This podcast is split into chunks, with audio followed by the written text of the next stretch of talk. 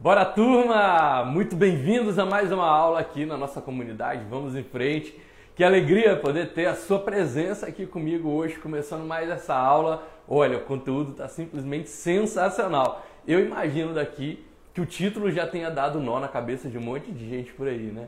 É legal porque a gente consegue ver bastante dicas aí no mercado, muitas dicas sobre como você convence o cliente a comprar de você. Tá cheio de gente falando isso. Você entra lá no Google e coloca assim 10 dicas para convencer o meu cliente a comprar de mim. E hoje eu quero te dar um ponto de vista diferente. Eu quero te dar um ponto de vista para você sair daquele mindset, né, daquele modelo mental sobre eles precisam comprar de mim, tomara que eles comprem de mim, para ir para o mindset, para ir para o modelo mental do eu escolho vender para eles, eu escolho vender para eles. Olha que bacana. Não ia ser muito mais legal se você tivesse trilhando aí a sua vida, a sua jornada de empreendedor, tanto na parte das prospecções, quanto na parte dos fechamentos, lidando com a sua equipe e ajudando as pessoas a terem mais clareza de como é que elas podem alcançar o seu produto ou o seu serviço, ajudando essas pessoas a ter mais clareza sobre como te valorizar, sobre quanto que você é importante, o tamanho da diferença, o impacto da diferença que você é capaz de fazer na vida delas. Não é muito mais agradável a gente viver a nossa vida ali felizes, para a gente poder estar tá fazendo alguma coisa que a gente ama e ao mesmo tempo sentindo que a gente está sendo admirado, valorizado por isso. Eu lembro quando eu comecei no meu mercado, eu não tinha a menor ideia de, das coisas que eu tenho falado para vocês aqui ultimamente, assim, mais de 20 anos atrás. Eu ali, vamos dizer assim, né, novinho, ingênuo, começando no mercado, eu achava que o meu trabalho seria o suficiente para o mercado me valorizar.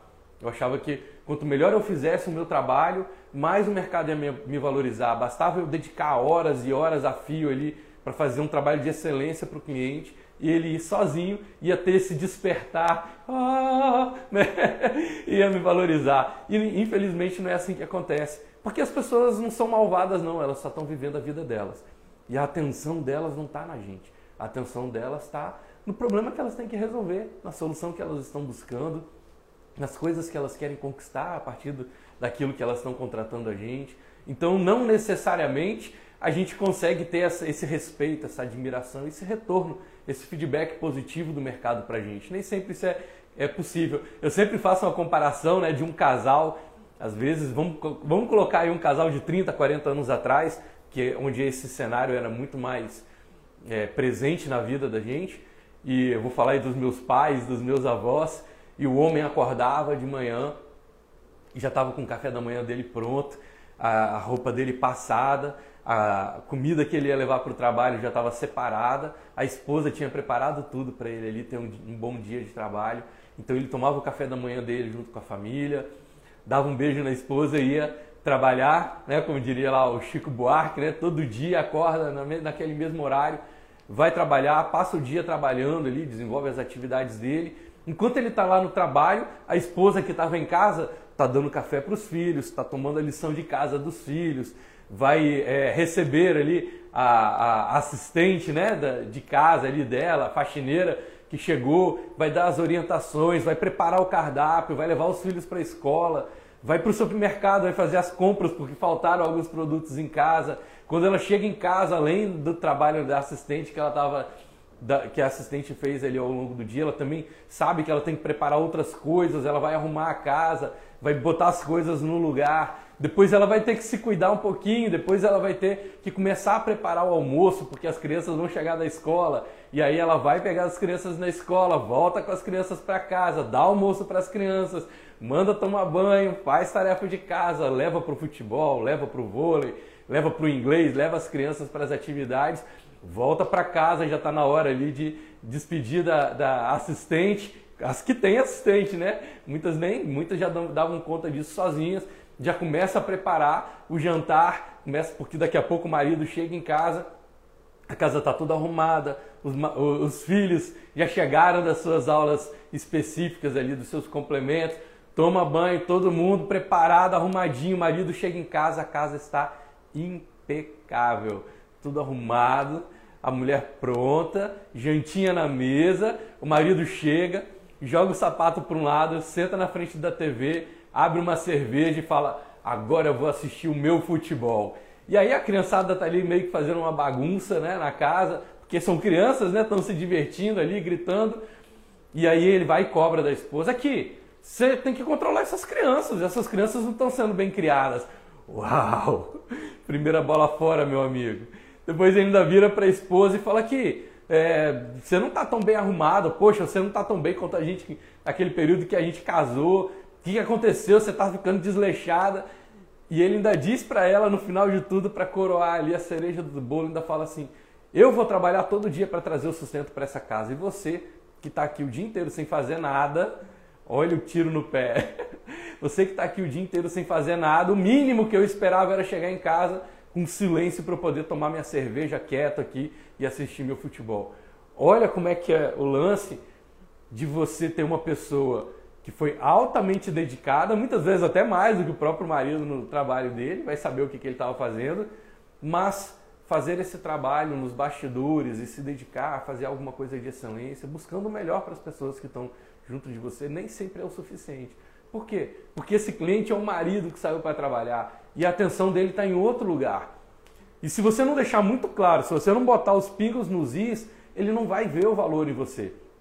E o que eu quero te ajudar hoje aqui é para que você possa sair do modelo mental de eles precisam comprar de mim ou eu estou torcendo para que eles me aceitem, para você ser essa pessoa que quando o marido chega em casa, dá um checklist para ele. Fala aqui, ô marido, olha só, você foi trabalhar, cara, enquanto você estava ali confortável no seu escritório, eu fiz isso, fiz isso, fiz isso, fiz isso, fiz isso, fui para lá. Tem o seguinte, eu vou sair de férias agora, já que você está insatisfeito, eu vou passar 15 dias na casa da minha mãe, você se vira com as crianças, se vira com a casa. Esse é o ponto extremo. Esse é o ponto extremo para quê? Para poder ajudar a pessoa que está do outro lado a perceber valor em você. Qual seria o melhor caminho para esse casal viver com um pouco mais de harmonia no seu lar? Seria posicionamento. Posicionamento é qual é o movimento que você faz antes de oferecer a compra? Qual é o movimento que antes de oferecer a venda? Qual é o movimento que você vai fazer antes de casar? antes de assumir esse compromisso. Eu sempre repito aqui, a pessoa já sabe que eu uso muito esse exemplo. Quando o homem casa com a mulher, ele tende a não querer que ela mude em nada. E a mulher, quando casa com o homem, ela tende a acreditar que depois que casar, ela vai transformar esse cara. Ele vai virar o homem ideal. Fala assim: ó, depois que ele casar, quero ver se ele vai continuar quinta-feira no barzinho com os amigos. Quero ver se ele vai jogar pelada toda, toda segunda, quarta e sexta. Deixa ele casar comigo que eu vou mudar esse cara. E não é assim que funciona. O correto seria lá antes de casar, antes de assumir esse compromisso, de vocês terem um combinado. O que, que é bom para mim, o que, que é bom para você? O que, que eu topo, o que, que eu não topo? Até onde eu vou por você e até onde você vai por mim. Vamos fazer esse combinado antes. Isso chama-se posicionamento. Quando você tem um posicionamento no mercado e diz para o seu cliente, olha, eu vou até aqui por você, é assim que a coisa acontece, essas são, esses são os benefícios que eu posso trazer, trazer para a sua vida e essas, esses são os desafios dos quais eu não quero me envolver. Quando você traz isso para o mercado, diz não só aquilo que você está buscando, mas também deixa claro qual é o perfil do cliente que você não quer atender, você está se posicionando. A partir daquele momento, o mercado vai te ver com outros olhos. É outro nível de respeito. Não é porque você vai transformar o cliente depois que ele comprar de você, não. Tem uma, uma frase, né, um pensamento que eu gosto muito também, que fala o seguinte: se alguém trata todo mundo mal e trata só você bem, você não é uma exceção, você é o próximo da fila que ele vai tratar mal. Faz sentido para você? Quando você está aceitando receber um cliente que tratou mal todos os seus fornecedores, como é que você sabe disso? O cliente vai dizer para você: Olha, eu já tentei fazer trabalho com fulano, com ciclano, com beltrano, já tentei essa técnica, já tentei essa técnica, já tentei essa outra, nada disso funciona para mim. Hum, que interessante, me fale mais sobre isso. Olha, o que, que tinha em comum entre todas essas coisas que deram errado? Você. Ou seja, esse cliente não está com a clareza ainda de que ele não está pronto, talvez, para poder seguir com alguém. Ou tem que encontrar alguém que tem um posicionamento que traga essa clareza para ele, que diga: olha, fica claro para você que você tentou essas 10 coisas aqui e não funcionou. E isso, quando a gente fala sobre técnicas, como a gente fala sobre profissionais altamente gabaritados no mercado, técnicas que são, na maioria das vezes, aí, mundialmente consagradas. Se você usou 10 e não funcionou, a gente tem que dar uma investigada. Pode ter alguma coisa com você que a gente precisa ajustar. Porque essas pessoas estão dedicando o melhor delas. Faz sentido para você? Então é esse combinado entre você ter um posicionamento, ou seja, de que forma você se conhece, conhece a sua identidade, você sabe exatamente o que você faz e como é que você expressa isso para o mercado. Então eu vou te ajudar hoje aqui a virar essa mesa, a virar essa chave para você poder ter mais disponibilidade de uh, convocar os seus clientes e de recrutar os seus clientes, ao invés de você ser recrutado. Faz sentido? Eu quero só fazer esse parênteses aqui de que eu não estou falando sobre tratar o cliente com arrogância, eu não estou falando sobre prepotência, sobre superioridade, não. Eu estou falando sobre respeito. Eu estou falando para a gente poder caminhar de igual para igual, deixando sempre as coisas claras. Faz sentido para você? Que muitas vezes a gente acredita que pelo fato do cliente estar tá pagando, ele está com poder. Não, é uma troca. Quando você está no mercado, você está trocando com essa pessoa. Você está dizendo, ó, você vai me remunerar dessa forma, que é o nosso combinado, para que eu possa te entregar um valor. Então tem um fluxo acontecendo aí. E algumas coisas precisam acontecer, algumas coisas precisam estar pré-combinadas para você chegarem nesse resultado. Então vamos lá, que hoje nós vamos falar sobre como é que você consegue fazer com que o cliente queira convencer você a vender para ele, ao invés do inverso, ao invés de você ficar tentando insistir para poder é, convencer o seu cliente de que é legal ele comprar de você. E isso é um processo simplesmente de condução e aumenta muito a sua responsabilidade de ser bom naquilo que você faz. A gente sempre fala aqui sobre aquele, aquele quadrante, né, sobre aqueles quatro elementos, para você saber que você está com uma capacidade ali, uma disponibilidade do mercado pagar para você. Quais são eles? As pessoas, as pessoas já têm que ter do outro lado uma necessidade, um, uma insatisfação inadiável. Então ele tem que ter uma insatisfação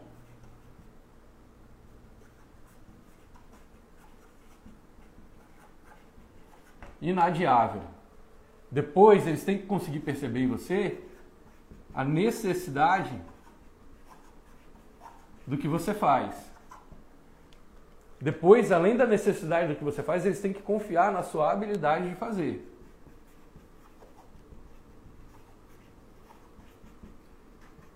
E também reconhecer pontos em que eles sintam que é muito difícil substituir você.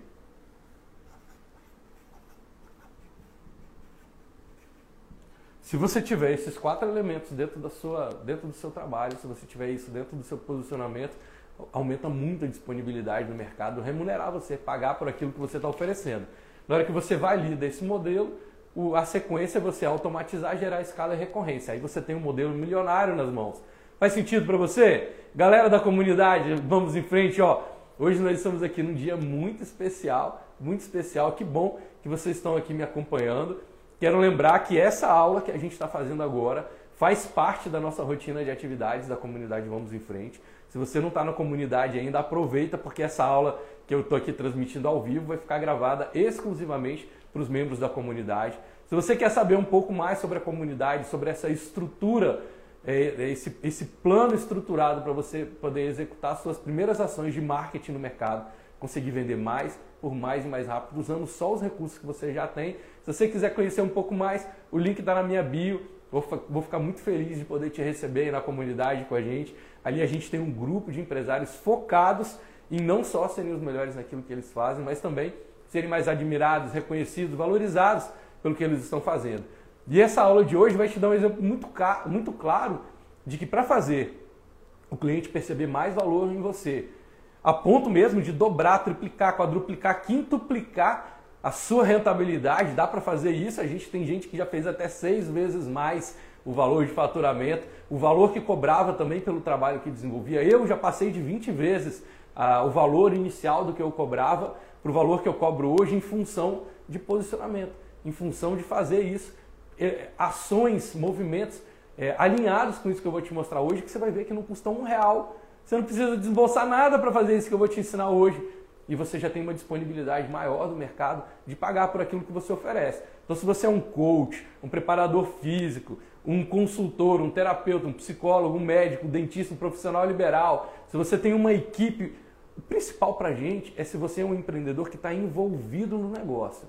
Envolvido. A gente fala aqui sempre que o comercial, é, as vendas, né, o comercial é a locomotiva que puxa todos os vagões das suas áreas da empresa. Todos os seus vagões, todos os seus, os seus departamentos da empresa são puxados pelo comercial. Se não tem oxigênio financeiro no seu negócio, tudo fica mais difícil para você. O trem tende a quê? A parar, esses vagões não saem de movimento. Então você pode ter o melhor sistema, o melhor departamento administrativo do planeta, você pode ter o melhor departamento é, de RH do planeta, se não tiver dinheiro para bancar essa galera dentro da empresa, meu amigo.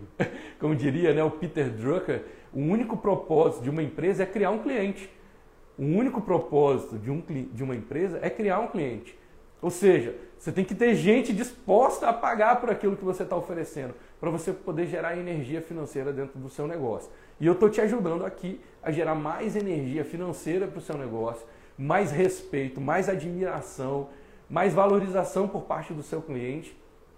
Cliente olhar para você e te valorizar ainda mais por aquilo que você faz. E na grande maioria das vezes, você vai ver que você não vai precisar gastar nenhum real para poder fazer isso. Mas tem que fazer. Eu sou um mentor, ou seja, não adianta eu te passar um monte de coisa aqui e você não colocar nada em prática. Nas aulas passadas, esse mês a gente está falando sobre oferta direta lá na comunidade Vamos em Frente. Nas aulas passadas você vai lembrar que eu te ensinei a classificar os seus clientes, categorizar os seus clientes, te ensinei a fazer uma ordem de prioridade de que forma você vai abordar esses clientes. Te dei um caminho, um passo a passo para você abordar esses clientes sem nem precisar fazer uma oferta, sem nem precisar ficar com medo ou vergonha de ir lá abordar o cliente. Mas ainda assim, se você se sentisse paralisado de alguma forma, eu também te ensinei um passo a passo para desbloquear os seus medos, as suas inseguranças de iniciar ou conduzir uma conversa de vendas Olha só, agora que você sabe como identificar o cliente que você, para quem você vai, quer vender, você sabe categorizar esse cliente, você sabe de que forma você vai abordar, você desbloqueou a sua ação de abordagem para essas pessoas. E ainda mais agora, ajudando o seu cliente para que ele queira te convencer a vender para ele, não o inverso. Olha, se com isso tudo na mão você não conseguir aumentar, no mínimo bater ou até dobrar suas metas de venda, vai lá para o programa de filtragem que você está deixando de fazer alguma coisa. Isso faz parte também do caminho. Às vezes você acha que está tá fazendo, mas não está. Então você vai ter que olhar ali o que, que deveria estar tá acontecendo na minha empresa, mas não está acontecendo, o que, que eu efetivamente me comprometi a fazer, o que, que eu fiz a partir desse compromisso, que muitas vezes a gente se compromete a fazer, mas não faz. E ali sim você vai agora olhar o, que, que aconteceu para poder decidir o que, que você vai mudar. Na hora que você decidir o que você vai mudar, faz um plano de ação para quem está na comunidade, para quem está nos núcleos, para quem está no Velox. Sabe que a gente usa o campo, que é um, um, plano de ações estratégicas. Só seis coisas. Às vezes eu vou caminhando aí pela, pelo mercado e as pessoas falam assim: Poxa, Arthur, como é que você sabe isso tudo? Eu só sei muito de seis coisas. Eu defini as seis coisas principais, fundamentais que eu preciso saber. Eu estudo só isso. Isso é mais do que o suficiente para a gente poder, para eu poder me posicionar como especialista. Faz sentido? Olha, e a gente sempre tem um combinado de compromisso aqui, já que eu estou falando de compromisso, de que assim que a gente bater 40 pessoas na nossa live, eu sempre dou sinal verde para minha equipe fazer um PDF avançado, transformando essa aula num passo a passo ali, organizado para você nesse PDF, para você ter ainda mais facilidade de poder executar. Tanto você que está na comunidade quanto você que não está. Se você está aqui na aula ao vivo com a gente, depois manda um direct, a gente consegue identificar você para você poder acessar esse material. Agora é o nosso combinado de compromisso. A Alicia está lembrando aqui que também fica lá no meu Telegram. E depois fica disponível para a galera da comunidade. Vocês sabem que a gente tem a plataforma lá. Então, o que, que, que é a comunidade, gente? São pessoas que assumiram um compromisso maior com o seu crescimento então tem sim uma anuidade, tem um investimento, mas um investimento bem pequenininho, onde você está me dizendo que você está mais comprometido para que eu possa te dar um nível de atenção ainda maior. Aqui eu estou fazendo essa aula para vocês, eu estou num nível de atenção geral. Lá na comunidade eu consigo olhar mais próximo para cada cliente. No Velox a gente vai mais ainda junto de cada cliente e nas mentorias individuais, o próprio nome já diz, né, eu trato o seu caso específico ali do início ao fim. Tá bom? Então, Vamos lá, se você tem curiosidade, o link está na minha bio, vai ser muito legal poder te receber. Para a gente poder começar a nossa conversa de hoje, eu vou contar só uma história muito rapidinho. Quando eu estava na universidade lá, fazia arquitetura, né? Para aqueles que não sabem, meu, minha formação, né? meu caminho acadêmico foi dentro da arquitetura. E dentro desse processo, eu tinha ali um grupo de amigos e a gente decidiu fazer um evento que é o EREA, o Encontro Regional dos Estudantes de Arquitetura. E para a gente poder fazer o evento, a gente tinha que conseguir patrocínio nós juntamos ali, fizemos um comitê de marketing, isso eu estou falando de 1997, 1998, É, a gente fez um comitê de marketing para poder ir até as empresas, para poder pedir o patrocínio. É a primeira coisa errada, né? A gente foi pedir patrocínio. A gente não pede patrocínio, você leva uma proposta para a pessoa. Quando você está pedindo, sempre vão te dar pelo mínimo. Né? Quando você quando você está passando por alguém na rua e, ele, e esse alguém fala assim, Senhor, você pode me dar um dinheiro? O seu cérebro na mesma hora vai dizer assim, qual é o mínimo que eu posso dar para essa pessoa para ela poder resolver o problema dela? Você não vai pegar o seu carro, balançar a chave e dizer, não, não, não só dinheiro, vou te dar aqui meu carro para você andar. Você não vai fazer isso. Então, quando você vai para um, um patrocinador, né, cogitar ali um patrocinador e pede para ele um patrocínio, já está indo para o começo errado. Já não tem, já não, já não tem o posicionamento necessário para conseguir a melhor verba. Mas, enfim, nós fomos ali sim buscar o patrocínio e para a gente chegar nesse patrocínio, a gente foi visitar uma grande agência, agência de publicidade. Uma das maiores agências aqui da nossa região. Quando chegamos lá, os estudantes ingênuos, chegamos na recepção e pedimos ali para falar com a pessoa, que seria a coordenadora, a diretora da, da agência, para nos dar uma atenção e apresentar o projeto. A gente disse, ó, oh, tudo bem, boa tarde, nós somos estudantes de arquitetura e a gente quer apresentar para vocês um projeto do nosso do evento que nós vamos fazer aqui no Espírito Santo para ver se vocês têm algum cliente que possa patrocinar o evento com a gente. E na mesma hora esse, essa, esse atendimento não aconteceu. A pessoa falou assim, mas vocês, olha, olha que legal. A primeira coisa que ela perguntou para a gente foi, mas vocês marcaram um horário? Vocês têm uma agenda com a diretora? A gente falou, não, a gente não sabia que tinha que ter agenda. Não, mas ela não atende sem agenda. Sem agendamento ela não atende. Naquele mesmo, naquele mesmo momento, a gente, né, naquele jovens, no ímpeto de conseguir o nosso resultado, a gente teve que dar um passo atrás e dizer, peraí, a gente não está em qualquer lugar falando com qualquer pessoa, não. Então, legal, agora me diz como é que eu faço para conseguir uma agenda com essa pessoa. E a gente passou ali pelo trâmite, conseguimos agendar depois, conseguimos inclusive um patrocínio, o evento teve um patrocínio sensacional, mas a gente precisou reconhecer que a gente não estava ali lidando com qualquer um. A gente precisou, precisou reconhecer, e olha que bacana, assim, agência enorme, uma casa bem agência de novela, né? Você já viu a agência de publicidade novela da Globo? Daquele jeitinho assim, mas nem isso não foi suficiente, aquela estrutura não foi suficiente para despertar na gente uma percepção de valor sobre o posicionamento daquela, daquela empresa. Só na hora que a, a gente entrou no ritual deles, é que, opa, peraí, a gente não está falando com qualquer um. Faz sentido para você? Então, olha só, vamos lá para a gente começar o nosso passo a passo aqui, que o que eu quero te ajudar é, mesmo que você tenha uma estrutura maravilhosa, mesmo que você tenha uma rede, isso não é suficiente para o cliente despertar a percepção de valor de que é ele que tem que te convencer a vender para ele.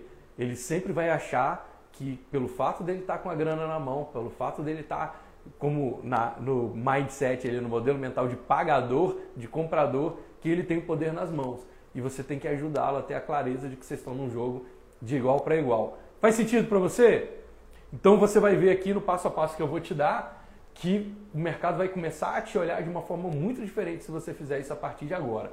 Percebe as pessoas que são reconhecidas como experts, essas pessoas que são reconhecidas como especialistas. Quanto mais o mercado te reconhecer como especialista, maior a disponibilidade dele de te rentabilizar bem o generalista sempre vai ser o Severino, né? Sempre vai ser o cara que serve pau para toda obra, mas ele não tem a melhor rentabilidade. Se você tiver alguma dúvida, você que está na comunidade sabe que a gente sempre fala sobre aquele movimento do fácil, fácil, difícil, difícil. Que é de que forma você aumenta a disponibilidade do cliente de pagar por aquilo que você está oferecendo. E o difícil, difícil é aquele momento, aqueles indicadores que mostram para o mercado que você é um ultra especialista naquilo que você faz. Faz sentido para você? Galerinha, olha, vou começar agora o passo a passo. Se você conhece alguém, algum empreendedor, que você gostaria que acessasse esse conteúdo, por que, que você gostaria que essa pessoa acessasse o conteúdo? Porque você está vendo que essa pessoa é talentosa, está vendo que essa pessoa trabalha, se dedica e que ela poderia vender muito melhor. Que essa pessoa merece receber mais reconhecimento do mercado, mais admiração, mais respeito. Se tem alguém por quem você torce pelo sucesso, Manda um aviãozinho para essa pessoa, chama essa pessoa para estar aqui junto com a gente na aula, que eu vou começar um passo a passo agora que se você colocar em prática no seu dia a dia, você vai ver que sem gastar nenhum real, você consegue aumentar a disponibilidade das pessoas pagarem por aquilo que você está oferecendo e não só pagar, mas te tratar com mais respeito, mais admiração, te tratar de uma forma ainda mais íntegra. Faz sentido deixar o jogo mais justo? Ia te ajudar nesse caminho. Eu que fui conhecido ali há muitos anos atrás, logo no início, eu era o rapaz que mexe no computador. Sempre tinha um cliente onde eu chegava na empresa dele e ele ia me apresentar para a galerinha da empresa e falou assim: "Ah, esse aqui é o Arthur, o rapaz que mexe lá no computador, que faz umas artes aí pra gente". Olha que louco isso, né? E hoje eu sou reconhecido como um mentor. Olha para onde que foi o meu posicionamento. Não é porque eu fico dizendo que eu sou mentor, é porque as pessoas me reconhecem como mentor. Não adianta eu ficar dizendo para o mercado, adianta eu dizer para o mercado, mas saber se esse retorno está acontecendo. Então, se você tem alguém aí porque você torce pelo sucesso, convida para estar com a gente aqui junto na aula. Vamos em frente? Então, vamos em frente. Primeira coisa, eu vou te trazer alguns itens aqui para você poder saber se você está pronto ou não para fazer essa condução. E no final, lá no sexto item, eu vou te demonstrar, vou te dar um passo a passo para você colocar já nas suas argumentações, para poder te ajudar a ser percebido ainda mais como um expert e que o cliente tenha a responsabilidade de te convencer a vender para ele. Faz sentido? Então a primeira coisa que todo especialista tem, primeiro gatilho que todos eles têm, chama-se nicho. Para você ser percebido como especialista, você tem que ter um grupo de pessoas muito específico para quem você oferece o seu trabalho. Então isso tem que ficar muito claro. Seja uma empresa de varejo, seja uma empresa na área de saúde, seja um profissional liberal na área de coaching, terapeuta, um consultor, um psicólogo, tanto faz. Quanto mais específico for o seu nicho, mais a maior a percepção de valor das pessoas sobre você. Mesmo médicos uma coisa é você conversar com um médico que é um clínico geral, outra coisa é você conversar com um médico que é um especialista em lesão no joelho para atletas de alta performance. Esse cara vai ser muito bem rentabilizado. Por quê? Porque ele está só atendendo pessoas que têm um suporte de grandes clubes, de grandes empresas por trás, para poder rentabilizar. O risco desse atleta não voltar a treinar ou não voltar a competir é um prejuízo muito grande para as empresas que estão bancando ele. Então ele vai buscar, ele não tem chance de errar. Então nicho é dizer para o seu mercado que nessa área, nessa especialidade, não tem chance de errar. Ok? Então toda vez que eu disser para você nicho, não é só você escolher a qualidade das pessoas e o tipo das pessoas para quem você vai estar oferecendo o seu trabalho. No nicho você não tem chance de errar. É onde você vai exigir de si mesmo ser um ultra especialista, cuidar para que aquele processo seja positivo para aquelas pessoas para quem você está oferecendo. Tudo bem por aí? Quando você vai para um restaurante, você vai num restaurante, restaurante é o self-service, você exige que aquela comida tenha um sabor mediano, assim, tipo, ah, estava saboroso, o ambiente estava agradável, é um nível de exigência. Quando você vai para um restaurante especialista em frutos do mar, a qualidade da exigência da muqueca, da, lagoa, da lagosta gratinada, do camarão que você está recebendo, aumenta muito. Uma coisa é a muqueca no self-service.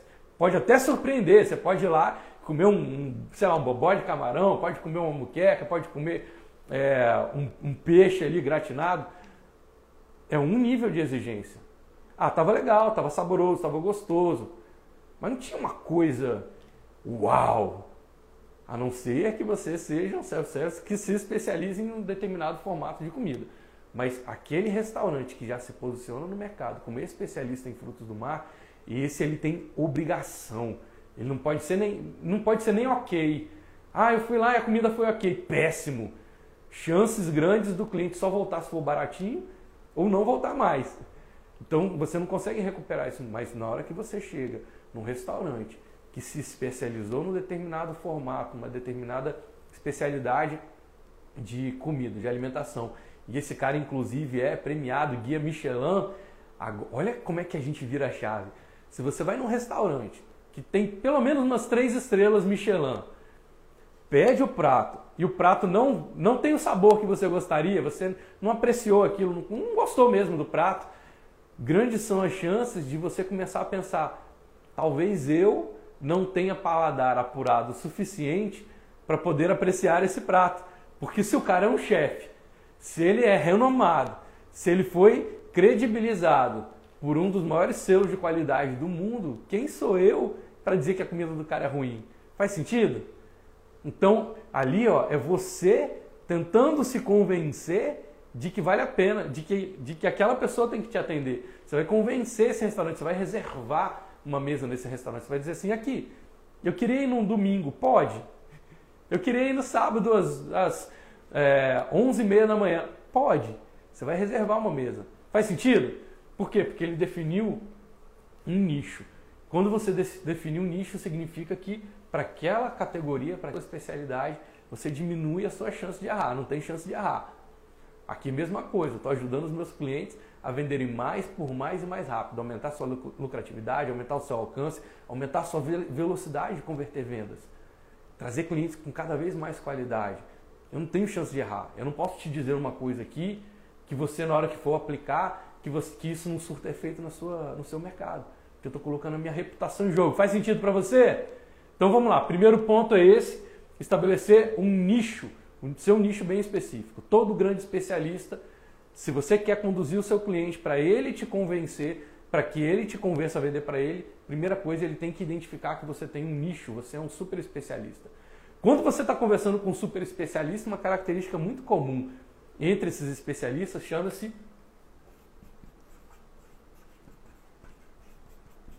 escassez. Escassez. Os especialistas eles estão em operação. Às vezes eu falo isso com os meus clientes sobre recrutamento. Poxa, Arthur, vou botar um anúncio para uma vaga de emprego. Cara, quem é bom está no mercado. Quem é bom está desempregado, não. Ah, mas tem crise. Quem é bom está no mercado. Quem é bom, se o cara está operando no mercado, se ele está trabalhando e está deixando claro para a empresa onde ele está trabalhando que ele resolve uma insatisfação inadiável, que é, isso é extremamente necessário, que ele é muito habilidoso de fazer, ao ponto de ser praticamente insubstituível, ele está no mercado. Você quer, contra, quer contratar um bom funcionário para sua equipe, quer contratar uma boa pessoa de vendas, vai lá na turma do RH e fala assim, oh, eu quero contratar de você um trabalho de hunting. Eu quero que você vá numa outra empresa, pegue um cara que seja alta performance e traga esse cara para dentro da minha empresa. É isso que eu quero fazer. Porque quem está solto, meu amigo, quem está solto não é top. Quem está solto, você pode dar a desculpa que você quiser. Se você fosse o melhor, você estaria no mercado. Faz sentido? Tanto para funcionários pra, quanto para empresários. Se você é bom, se você sabe muito, você está trabalhando. Se você está trabalhando, você está no fluxo. E o cliente tem que entrar no seu fluxo. O exemplo que eu dei do restaurante, escassez. Ó, eu posso ir aí, você me permite reservar uma mesa no seu restaurante? Eu estou pedindo para ir lá no fluxo. Quando você vai ligar para um médico, um especialista, você vai ligar para o consultório dele e vai perguntar: aqui, eu estou com esse problema, você tem vaga para poder me atender? Todo super especialista tem escassez, tá bom? Por quê? Porque ele não está atendendo todo mundo. Não dá para ele ser geralzão. Se você chega lá no pronto-socorro, você sai dali atendido pelo médico, você nem lembra o nome dele. E esse cara está recebendo lá valor de plantão. Agora, se você quer realmente ter um conforto, ter essa jornada agradável de trabalhar no momento que você quer, com a liberdade que você quer, com a abundância financeira, você tem que ser reconhecido como um super especialista, ou seja, definir um, um, um nicho né, bem específico e trabalhar essa, essa percepção de escassez. As pessoas não podem ter, elas têm que entrar no seu fluxo.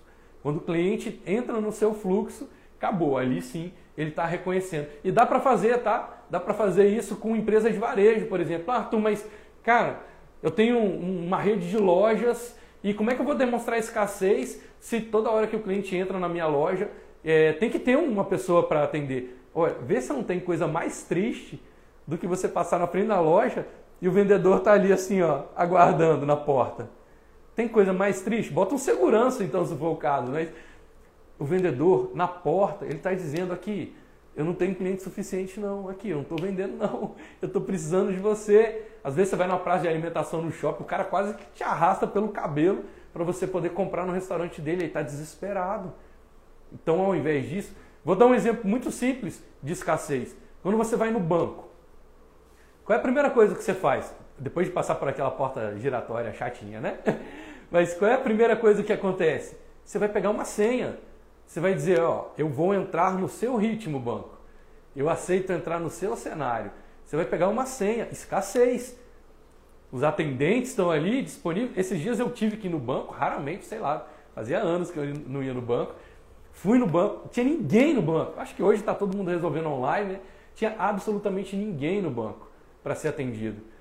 Mas eu tive que entrar no fluxo deles. Eu fui lá no display, emiti a minha senha, fui para minha cadeirinha e aguardei ali no auge da minha humildade para dizer, tá, vou esperar você me chamar. Não tinha ninguém sendo atendido ali.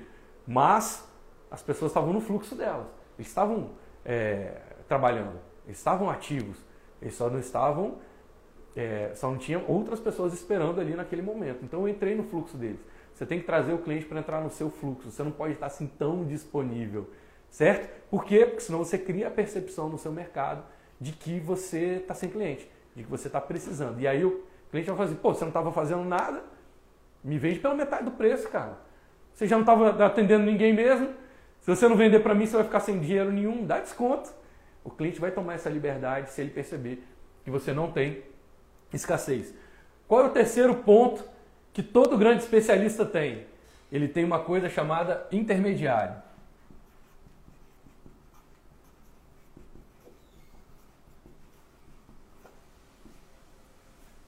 É um filtro de acesso. Sempre tem um filtro de acesso para um grande especialista. Sempre tem. Eu dei o exemplo do banco, né? Mas poderia ter alguém para é, para chegar. E às vezes tem no próprio banco eles têm aquelas pessoas que estão em treinamento, estagiários, é, são é, menores aprendizes, não sei como é que é o nome. Mas sempre tem alguém para vir e fazer uma triagem com você. Aqui a gente está falando sobre ter um processo de triagem. Então, se o cliente vem chegar até você, você tem que ter ali no meio do caminho um assistente para você. Uma pessoa que vai fazer esse contato. Pode ser até um assistente virtual, pode ser até isso eletrônico, pode ser automatizado, não tem problema. A grande sacada é o cliente perceber que antes de chegar até você, ele tem um filtro. Por quê? Porque ele vai te valorizar mais, ele vai respeitar mais o contato com você, vai deixar a percepção do contato com você sendo mais especial. Cada vez que você fizer contato com essa pessoa, ele vai dizer: Uau, eu consegui acessar o cara ali, eu consegui acessar esse especialista. Faz sentido? Então, esses três primeiros pontos aqui é super importante você ter dentro do seu negócio, não te custa nada, não te custa nem um real. Tudo isso aqui dá para fazer. Eu vi uma vez uma entrevista de um, de um cara da, do mercado, né? um, um cantor que produzia jingles, e ele falando que quando ele estava no início do negócio dele, era keep era ele e ele só no escritório. E ele fazia os papéis né, desses intermediários. Então ele atendia o telefone lá, falava o nome da empresa, tipo empresa tal, bom dia, boa tarde. E aí ele, a pessoa falava assim, ah, estou querendo conversar com o fulano de tal. Ah, sim, o senhor gostaria de marcar um horário com ele?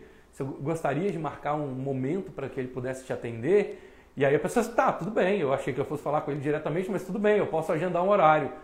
Já sentiu que ele, ó, botou no fluxo especialista, escassez e triagem.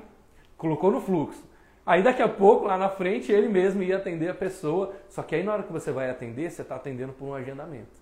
Na hora que você vai atender, você vai dizer assim: obrigado pelo seu tempo, que bom que você pode separar esse tempo para mim. E agora eu vou te atender. Agora eu estou aceitando te receber. Faz sentido? Não é eu que estou indo lá te procurar, você agendou um momento comigo. E dá para fazer isso tanto em varejo, dá para fazer isso na prestação de serviço, dá para fazer isso em qualquer sistema que você tenha, desde que seja um ser humano na outra ponta para tomar a decisão de compra. Dá para fazer isso com contas de e-mail, a pessoa pode ter várias contas de e-mail, administrativo, financeiro e tal, e todas elas serem respondidas por ela própria, e o WhatsApp também. Perfeito. Ali você está sugerindo aqui, né, dando uma dica para vocês, que dá para você fazer isso com as suas contas de e-mail, você pode ter contas de e-mails diferentes para a pessoa ter a percepção de que você tem departamentos. E olha que interessante, é uma percepção de que a sua empresa é organizada. Não é percepção, a ideia aqui, eu dei o exemplo lá do, do, do cantor, né, que fazia jingle para o mercado, ali ele estava no momento de não ser verdadeiro. Mas tudo bem, foi uma, uma coisa, uma passagem engraçada que ele contou, mas eu estou te convidando aqui a trazer verdade para isso, tá? Porque senão você cria uma área de sombra e isso gera autossabotagem. O ideal aqui, a Alicia deu um bom exemplo. Você pode criar e-mail. Você quer falar com o meu departamento financeiro? Você quer falar com o meu departamento pessoal? Você quer falar com o meu departamento de vendas? Você quer falar com o meu departamento de compras? Você pode tratar as, os seus departamentos de forma diferente. Para cada um você vai ter ali a sua identidade. Na hora de fazer o atendimento, você é o, o especialista. O importante é você ter um nicho bem definido, trazer para o seu cliente uma sensação de escassez, de que ele não, não é só chegar na casa da mãe Joana, vai chegando, vai ser atendido, e que tenha algum nível de filtragem, algum nível de triagem para chegar até você, que você está qualificando a pessoa com quem você está falando. Eu trabalhei como auditora lá no PNPR, hum. até sugeriam mesmo, porque as pessoas às vezes acham, ah, mas minha empresa é pequena, não tem esses departamentos. A hum. diferença hum. de quando uma empresa é pequena é que uma mesma pessoa cuida de todos os departamentos, mas eles existem. Perfeito. Ali você está lembrando aqui que a gente fez né, um trabalho junto com o Sebrae e uma das indicações deles era isso, exatamente, você segmentar, você é, compartimentar a sua empresa em departamentos. É uma demonstração de organização. Você fala assim, ah, eu gosto de organizar minha empresa dessa forma. Eu trato comercial como comercial, trato pessoas como pessoas, trato é, departamento jurídico como jurídico, departamento de compras como compras. É simplesmente a sua habilidade de tratar isso de forma organizada.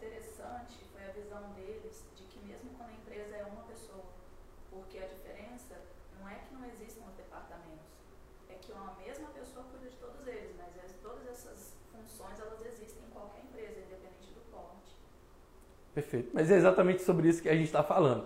Ela está lembrando, mesmo que a sua empresa seja uma pessoa só, reforçando isso, né? É, mas os departamentos existem dentro da sua empresa. Mesmo que você seja uma pessoa só no início. Depois você pode deliberar, depois você pode delegar para outras pessoas conforme você vai crescendo e diante da sua vontade, seu desejo de formar um time, você vai estabelecendo ali outros níveis de conexão para delegar os departamentos. Fechado até aí? Então falamos sobre o nicho, falamos sobre escassez, falamos sobre triagem. O quarto ponto é que você vai observar que os grandes especialistas, eles não vendem, eles fazem diagnósticos. Ele sabe mais. O que é um diagnóstico? É quando o cliente reconhece que você sabe mais sobre ele do que ele mesmo. Quando você vai no médico, não é assim? Você vai no médico, você, às vezes você já sai de casa ali, deu um Google, né? Você já sabe até mais ou menos o que, que você tem. Mas quando você vai no médico, ele vai te mostrar pontos de vistas, é, pontos de vista que surpreendem você. Você fala, nossa, eu nem sabia disso. Ele vai pedir um exame, ele vai criar um diagnóstico para poder aumentar ainda mais a sua percepção, a sua clareza de que ele é o especialista, de que ele sabe mais sobre você do que você mesmo. Então, no seu processo de venda é importante que você é, demonstre para o seu cliente que você não está ali adivinhando, que você sabe mais sobre ele do que ele mesmo. E isso surpreende a gente, né? Porque às vezes a gente tem ali vendedores, gente, às vezes a gente tem. Tô rindo que uma coisa caiu aqui no escritório. Às vezes a gente tem vendedores e os caras estão tentando adivinhar. Eles ficam na, na cabecinha deles rodando assim: ah, isso eu já sei, isso eu já sei, isso eu já sei. Olha que bacana, ontem eu estava né, preparando essa aula de hoje, fui a fundo para estudar, e hoje as fontes que eu estou estudando são fontes lá de fora, né, dos Estados Unidos, e eu estou buscando conteúdos que não tem tradução ainda para o português, para poder trazer algo cada vez mais novo para vocês. É um mercado lá que é ultra competitivo, então o cara que é bom de posicionamento, que é bom de negociação e é bom de vendas, ele está no mercado americano porque é um mercado muito saturado em termos de concorrência. E, nossa, eu até falei com a Alice, eu falei, Alice, ó, pancada atrás de pancada. Como que esses caras sabem pra caramba, eles sabiam mais sobre operar nessa parte do que eu estava reconhecendo claramente que eu sou um aprendiz ainda. Claro que eu sei bastante, eu entendo que eu estou aqui no meu mercado, estou crescendo cada vez mais. Quando eu vi os meus mestres falando, eu falei, gente, esses caras são gênios, eles são geniais. Quando eu admito, quando eu assumo que ele sabe mais do que eu, que ele enxerga o que eu não estou enxergando, eu reconheço esse cara como especialista e eu tenho mais disponibilidade de dar minha atenção, de dar meu, minha dedicação, meu esforço, até meu dinheiro para ele, porque eu reconheço que essa pessoa enxerga pontos que eu não estou enxergando e a gente só tropeça naquilo que a gente não está vendo, né? Se você está vendo, você para, recua, contorna, mas é no que a gente não está vendo que a gente tropeça. Então, se você está assistindo essa aula aqui, a historinha que está rodando na sua cabeça, ah, isso eu já sei, isso eu já faço, isso eu já sei, isso eu já faço, chances são de você tropeçar em algo lá na frente. Por quê? Porque você não está buscando, poxa, o, o que, que o Arthur está querendo dizer com isso? O que está nessas entrelinhas? A grande sacada dos empreendedores é a nossa habilidade de conseguir entender, a nossa habilidade de conseguir ler o que não foi dito. Então, você, o que está nas entrelinhas do que eu estou te dizendo que pode complementar na sua experiência de mercado? Eu sei que você é bom no que você faz, eu sei que você é um especialista naquilo que você faz, eu sei que você tem muito mais experiência de fazer o que você faz do que eu. Eu estou te dando um ponto de vista para você sair do modelo mental de eu preciso de cliente, eu preciso que os clientes comprem de mim, para entrar no modelo mental de deixa eu escolher, deixa eu avaliar se eu quero mesmo vender para essa pessoa. Você vai ter muito mais orgulho, muito mais satisfação de trilhar a sua vida sabendo que você pode escolher como você para determinada mercadoria, você prefere poder escolher que mercadoria você vai comprar. Você certamente vai preferir que escolher que mercadoria você vai comprar. Mesma coisa aqui. Você vai escolher qual é o tipo de cliente que você vai atender. Então falamos ali sobre o nicho, sobre a escassez, sobre a triagem, diagnóstico, que é saber mais do seu cliente do que ele mesmo. Você tem que demonstrar para a pessoa. E a melhor forma de você demonstrar isso é fazendo um diagnóstico, fazendo uma conversa onde você está lendo a realidade do seu cliente. E aí você vai dando pontos de vistas, pontos de vista é, complementares, onde ele vai ter, ele tem que buscar o efeito uau. De, Caramba, isso que você me falou, nunca ninguém tinha me dito antes. Isso que você viu, nunca tinha, ninguém tinha visto antes. Isso que você está é, me oferecendo, ninguém tinha me oferecido antes. Esse aspecto sobre mim mesmo, eu nunca tinha parado para pensar sobre isso. Faz sentido para você? Se sim, vamos embora, vamos em frente. O quinto elemento chama-se enquadramento. Todo especialista faz isso. Todo super especialista, empiricamente ou até é, intencionalmente, ele vai ditar as regras.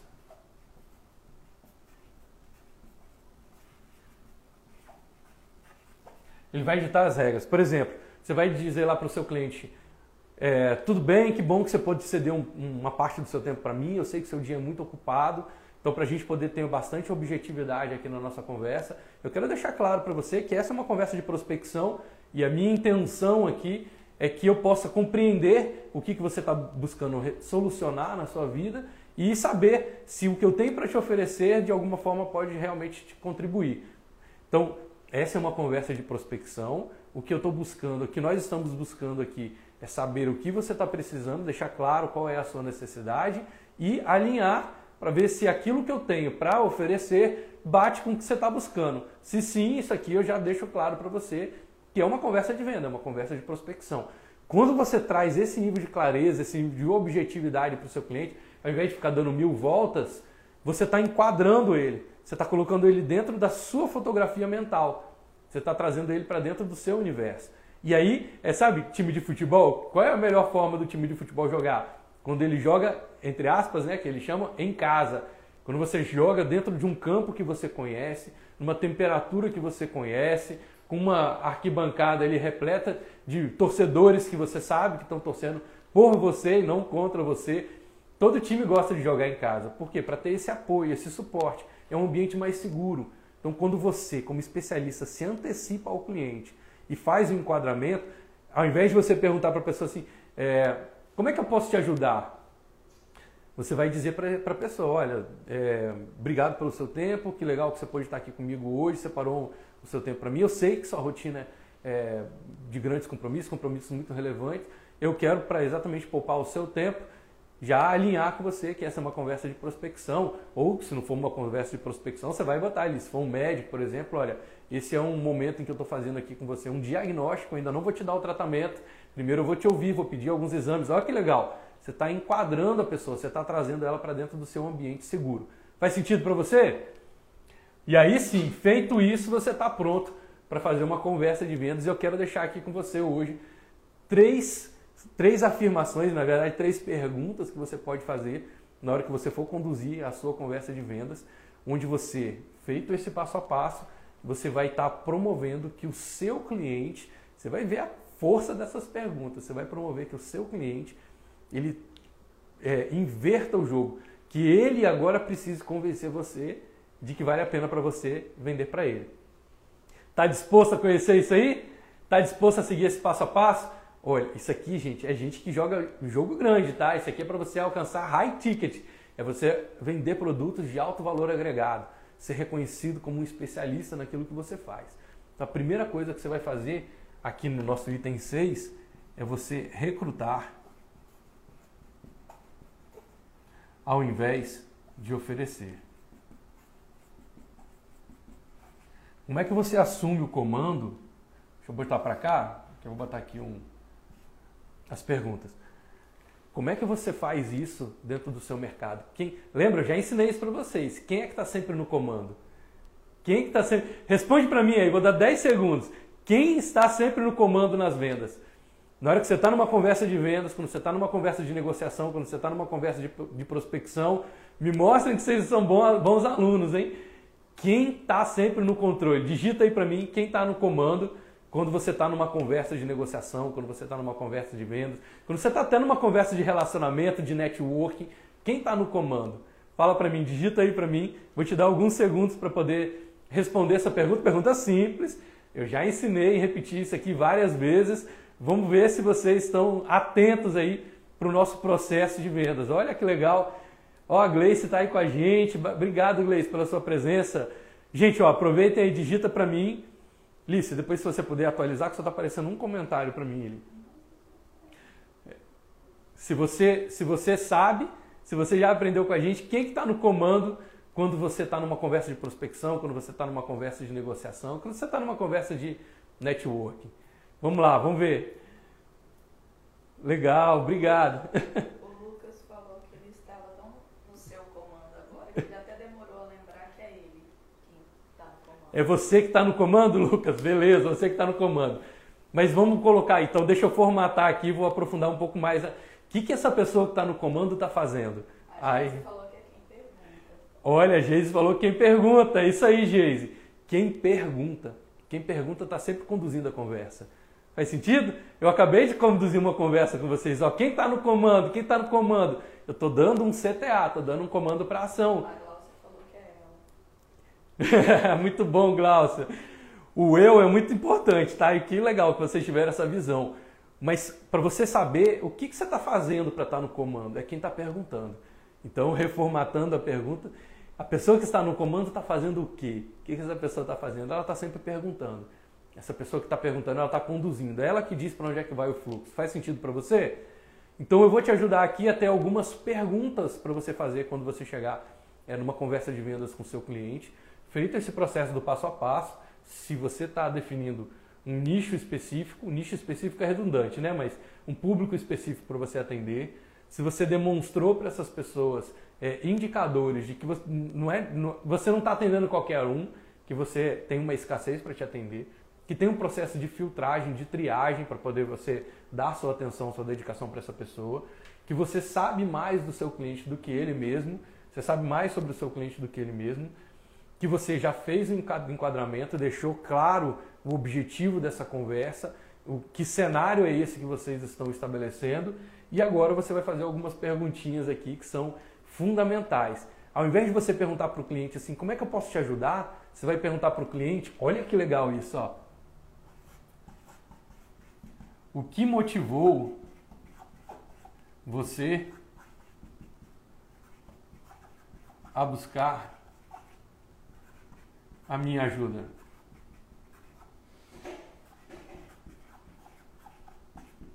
O que motivou você a buscar a minha ajuda? O que, que, você, que, motivou você a me procurar? Olha aqui, olha como é que eu já estou inserindo uma afirmação dentro do enquadramento, eu já estou inserindo para o cliente. Ó, foi você que me procurou. Mesmo que não tenha sido o primeiro contato, mesmo que você tenha feito lá um movimento de sua base e essa pessoa aceitou agendar com você um outro momento, você zera o jogo e vai virar para a pessoa e vai dizer assim: que legal, o que, que, que, motivou você a encontrar comigo hoje? O que, que motivou você a querer encontrar comigo hoje? O que, que motivou você a estar disposto a agendar um momento comigo hoje? O que, que motivou você a buscar a minha ajuda? E aí, ó, esses dois que comentaram, o Lucas Fonseca e a, e a Gláucia, para o trabalho de vocês, isso aqui ó, já é um setup maravilhoso diante de que, ó, trate sempre o seu cliente como alguém importante. Quando você está com ele, ele é a coisa mais relevante que você tem. Ele é o seu, o seu momento, é ele é a sua grande chance. E diante de pessoas grandes, tra trabalhando essa grandiosidade, grandiosidade do seu cliente, diante de pessoas grandes, faça perguntas profundas. Não é, é que roupa que você está buscando quando chega numa loja, né? O que, que você está buscando? O que, que você está buscando é péssimo. O que, que você está buscando? Está lá fora, ó. Que, que te motivou a visitar a gente hoje? O que, que te motivou a entrar na loja hoje aqui? O que, que, te, mov... que, que te motivou a nos procurar? O que, que te motivou a nos procurar? O que, que te motivou a procurar a minha ajuda? O que, que te motivou a me buscar? Você já está colocando que você é o especialista e a pessoa. E deixa o cliente falar. Deixa o cliente falar. Só ouve com atenção para estabelecer cada vez mais o seu aprofundamento do diagnóstico. Deixa o cliente dizer. Ele vai tender a ter que se explicar. Ele vai ter que se explicar. O que, que te motivou a me procurar? O que, que te motivou a buscar a minha ajuda? A partir dali, ele vai ter que se explicar. Ele tem que te convencer. Não é sensacional isso, gente? Fácil, simples, não custa nem um real. É só você colocar isso dentro do seu posicionamento. Depois, você vai perguntar para ele assim, ó, e de que forma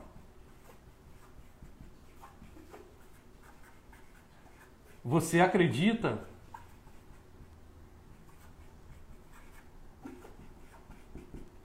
que eu posso te ajudar? Ou de que forma você acredita que o meu produto ou serviço pode ser útil para você? De que forma você acredita que é o meu produto ou o meu serviço que vai te ajudar a solucionar essa situação?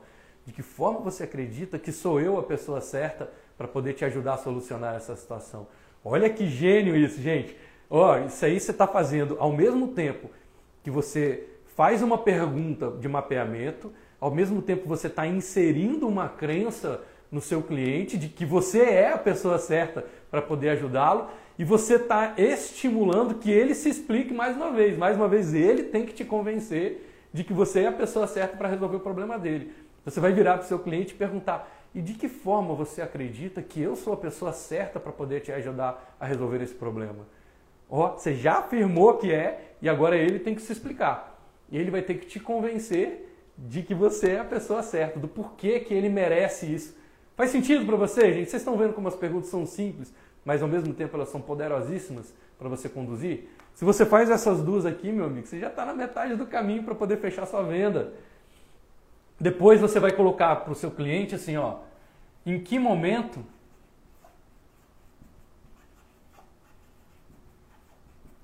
ficou claro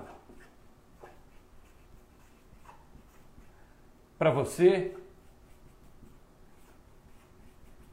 que você tem que resolver isso agora.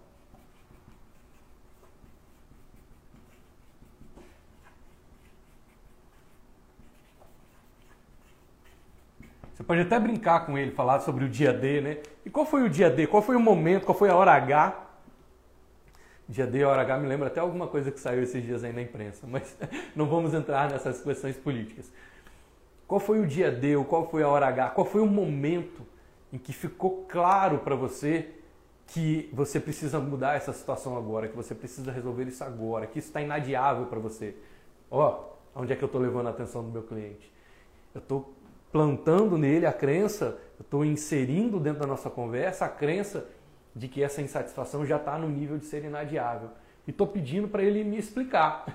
Ele, mais uma vez, tem que me convencer de que esse é o momento exato para ele poder virar a chave, para ele poder resolver a situação. Ele está dizendo para você agora que é urgente, que é inadiável. Faz sentido? Então, em que momento ficou claro para você que você precisa resolver isso agora?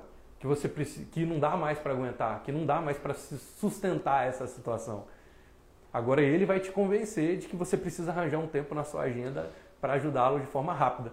Ele vai dizer para você, olha, eu passei por isso recentemente com alguns clientes, onde eu disse para eles, olha, eu não tenho mais agenda para esse mês. A gente vai começar a abrir, na verdade, os clientes já abriu para as mentorias. E ele, não, mas eu preciso resolver isso agora. olha que bacana. Então a gente, claro, vai buscar ajudar as pessoas que estão ali, mas dentro das nossas condicionantes. Né? E não foi um, não foi dois, gente. Eu estou falando para vocês que a gente consegue abrir 60 dias de antecipação de agenda. A Alícia está dizendo, mas é verdade, a gente só tem vaga para mentoria em, em abril. A gente só tem vaga para mentoria a partir de abril. E isso é bom para a gente porque a gente tem uma escassez que é verdadeira e é legal para o cliente, para ele poder aumentar a disponibilidade dele de querer estar tá comigo. E eu já fechei clientes assim com 4, 5 meses de antecedência. E a pessoa, não, eu, Arthur, eu pago o sinal. Eu aguardo para você poder fazer esse trabalho, mas eu preciso muito desse trabalho. Mas eu ajudei essa pessoa. E olha, a galera que está comigo aí vai ver que eu faço essas perguntas dentro das prospecções. Pessoal que já, tá, já passou pelo Velas, que já passou pelas mentorias, principalmente as mentorias individuais, em que a gente tem conversas mais longas ali antes de, do fechamento, eu vou perguntar para você, ó, o que, que te motivou a buscar a minha ajuda? De que forma você acredita que eu sou a pessoa certa para poder te ajudar a resolver esse problema? Em que momento ficou claro para você que isso é inadiável, que você tem que resolver isso agora? A partir do momento que eu vou conduzindo o cliente nesse, nesse patamar, ele vai tendo que me convencer de que ele merece a minha ajuda e de que eu sou a pessoa certa para poder ajudá-lo. Faz sentido para você? Como isso é simples e isso impacta diretamente no seu posicionamento? E aí eu trouxe algumas perguntas bônus aqui. É, para você trazer, dependendo muito, essas duas que eu vou trazer agora, a, a D e a E, elas são perguntas que vão bater ali, é, dependendo muito da relação que você tem com o cliente, tá? Se você tem uma relação mais próxima, é possível que você faça isso, porque a gente não quer que o cliente perceba ou sinta que você está sendo arrogante, prepotente com ele. ele. A gente quer que ele sinta que a nossa atenção está plena com ele, nossa dedicação para poder ajudar está plena, mas que a gente também tem as o nosso posicionamento, que a gente tem as nossas regras. Tá tudo bem? Então, a primeira pergunta que você pode fazer para o seu cliente é dizer para ele assim: uh, como é que eu posso saber se você está me dizendo que é importante, você está me dizendo que é inadiável, eu vou buscar uma forma de te ajudar, pode entender que você vai estar no meu compromisso máximo. Na hora que eu, a gente fechar o nosso contrato, na hora que a gente efetivamente começar o nosso trabalho, meu compromisso de resolver isso com você é total. Mas como que eu posso saber que você não vai mudar de ideia no meio do caminho? Como é que eu vou saber se você é um tipo de cliente que não desiste? Como eu vou saber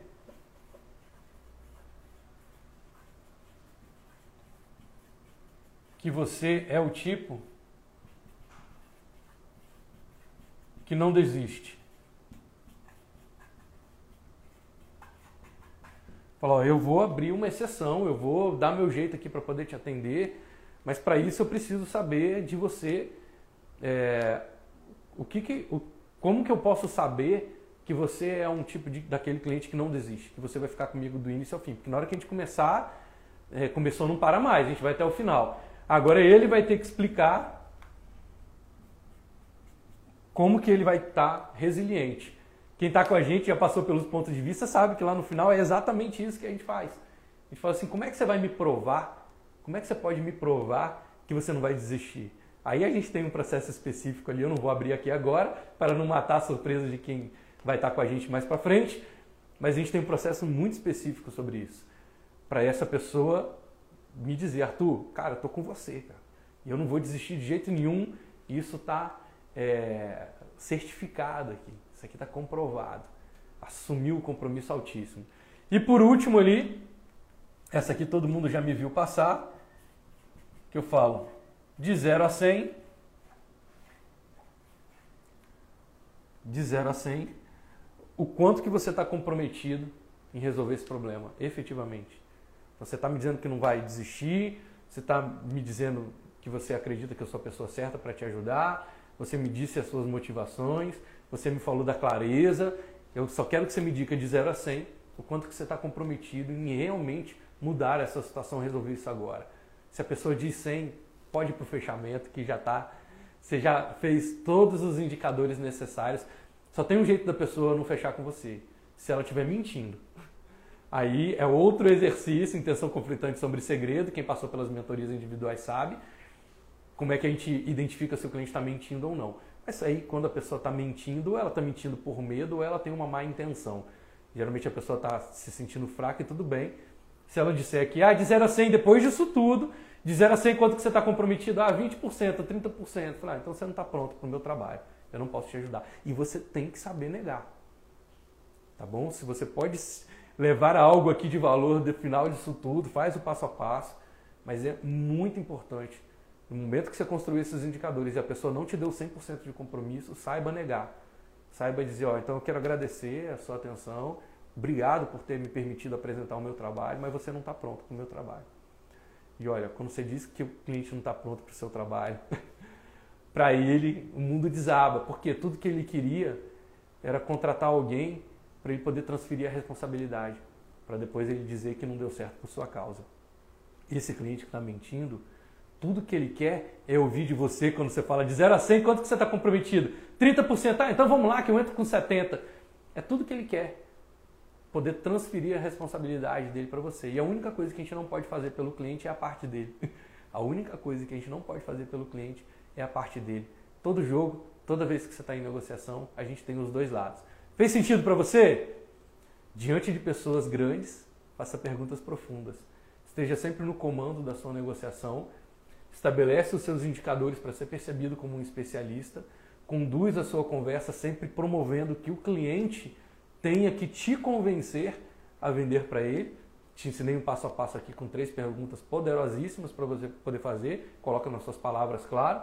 Mais duas aqui de complemento para você ali fechar com chave de ouro e ter os indicadores de que agora você pode vender mais, por mais e mais rápido. Não só ser o melhor naquilo que você está fazendo, mas também sentir que você está sendo valorizado, admirado, respeitado, reconhecido por isso. Tá bom? Então, temos uma dúvida aqui, Thalys. Não, é, ah. o Arthur Heller fez uma pergunta, mas por conta do tempo, responde ele lá no Zoom.